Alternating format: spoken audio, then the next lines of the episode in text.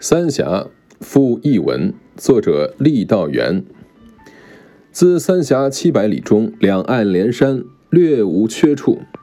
重岩叠嶂，隐天蔽日，自非亭午夜分，不见西月。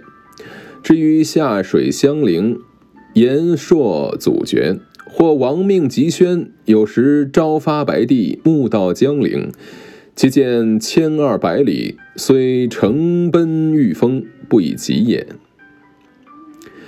春冬之时，则素湍绿潭，回清倒影，绝眼多生怪柏，悬泉瀑布飞速其间，清容俊茂，良多趣味。每至晴初霜旦，凌寒渐肃，常有高原长啸。竹饮凄异，空谷传响，哀转久绝。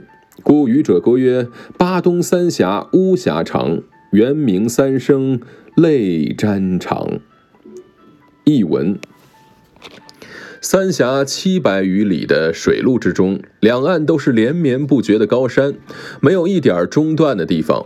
重重叠叠的山峰和峭壁，把天空和太阳都遮住了。假如不是正午和半夜，就看不见太阳和月亮。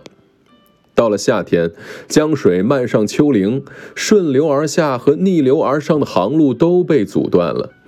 有时候皇帝的命令需要紧急传达，有时早晨从白帝城出发，傍晚就到了江陵，两地相隔一千二百多里的路，即使骑上快马，驾着风，也不如这样快。春天和冬天的时候，就有雪白的急流碧绿的潭水，回旋的清波倒映着各种景物的影子。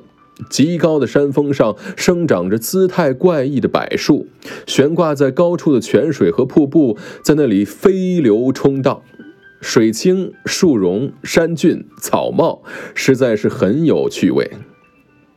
每逢初晴的日子或者结霜的早晨，树林和山涧显出一片凄凉和寂静。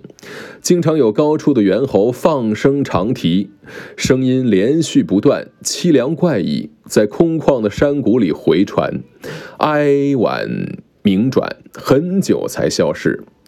所以渔人歌唱到：“巴东三峡巫峡长，猿鸣三声泪沾裳。”